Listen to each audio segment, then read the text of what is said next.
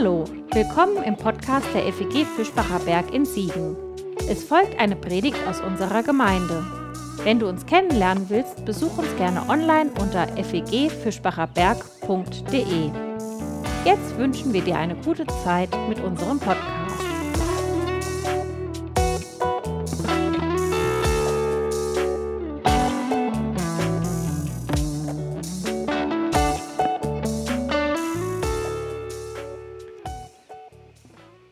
Gnade so wunderbar oder auf Englisch Amazing Grace, wie wir es zu Beginn des Gottesdienstes gehört haben. Instrumental, aber doch, glaube ich, ein bekanntes Lied, eine bekannte Melodie, Amazing Grace. Damit haben wir unseren Gottesdienst begonnen, darum soll es heute gehen.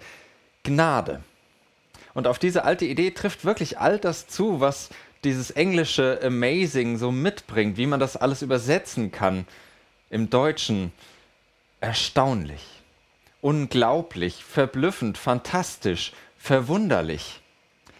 Allerdings, dieses Wörtchen Gnade hat mittlerweile eine ziemlich dicke theologische Kruste angesetzt, was dieses Wort fürs Leben bedeutet, für das, was ich tagtäglich mitmache, das ist oft gar nicht so klar.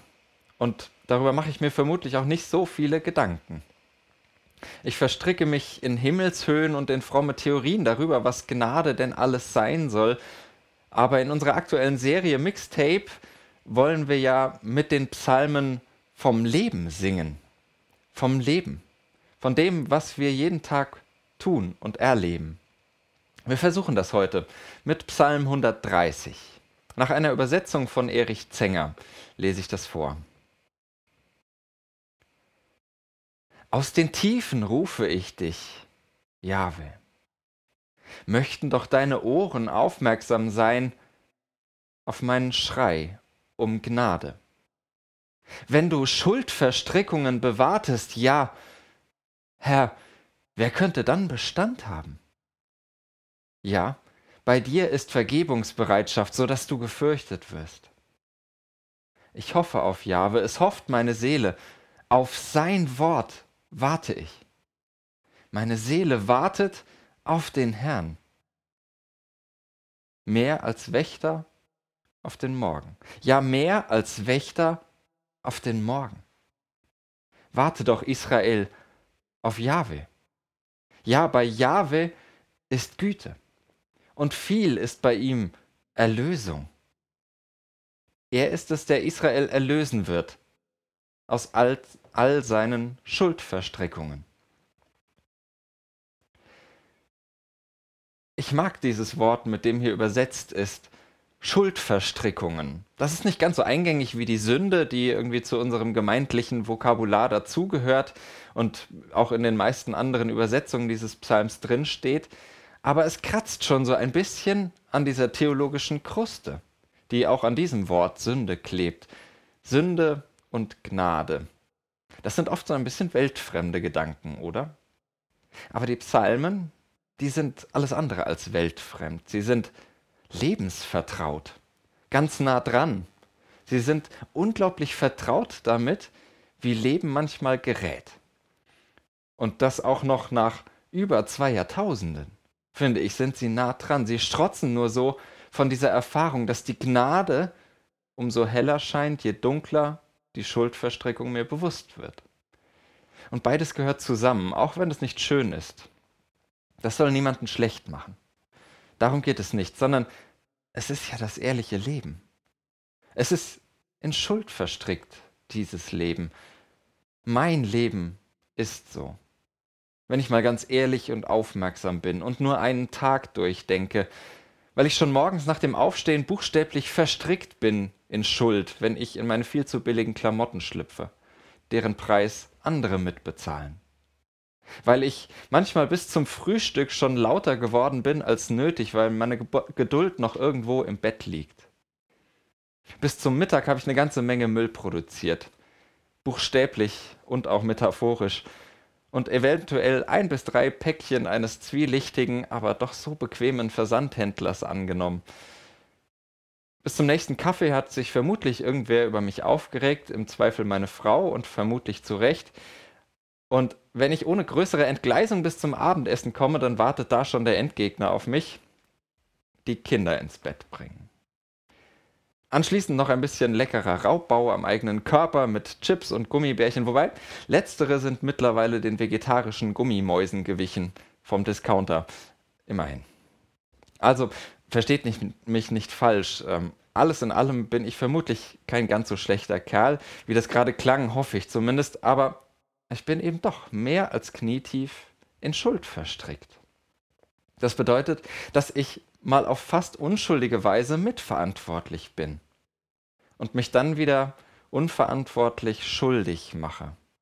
Im Tun und in dem, was ich lasse. Mal mit Absicht und dann gleich wieder aus Versehen. Oder manchmal sogar unbemerkt. Verstrickt. Ich kann gar nicht raus. Und doch entschuldigt mich das nicht.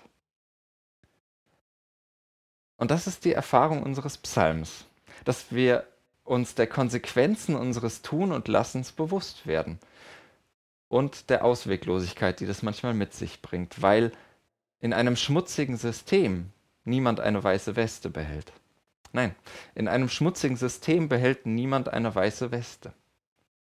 Der Psalm enthält diese dunkle Ahnung, dass ich mich nicht selbst daraus befreien kann.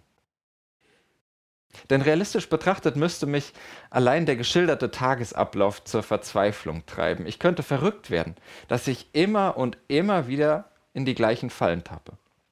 Ständig den gleichen Verstrickungen erliege. Dass ich doch ständig ohne Tempolimit mitmache, was alle machen. Davon konnten wir letzte Woche in Psalm 1 lesen und ein Liedchen davon singen.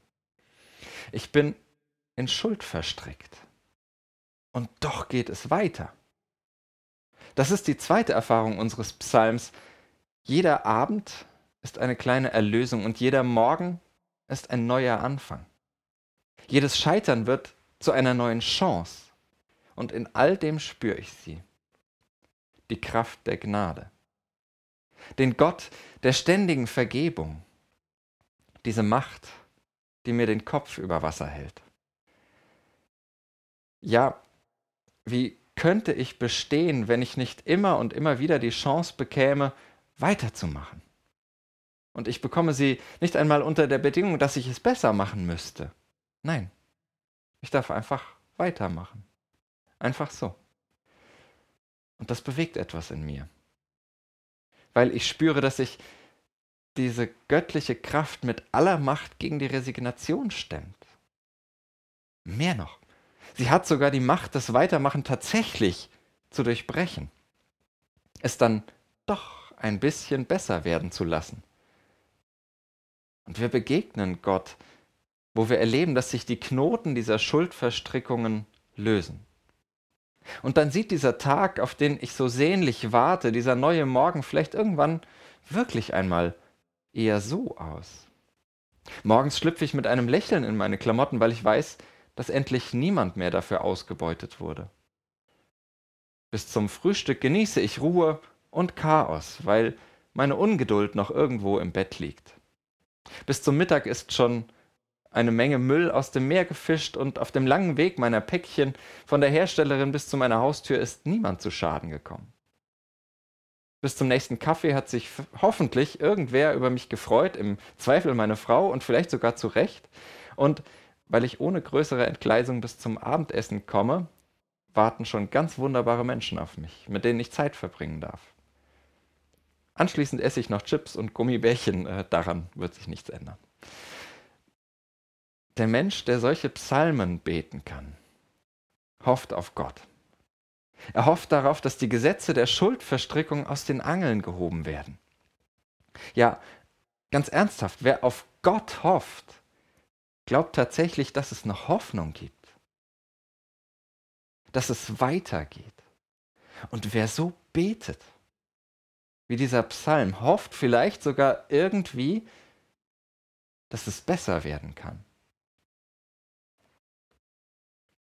Die Person, die solche Psalmen kennt, schreit nach dieser Hoffnung aus den Tiefen der Schuldverstrickung heraus und sie macht weiter mit hoffender Seele und wartet auf dieses eine erlösende Wort Gottes. Gnade.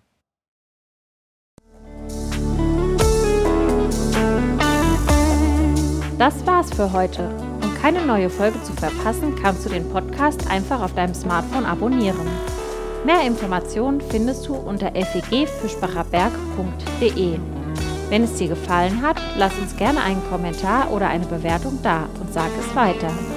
Tschüss und vielleicht bis zum nächsten Mal.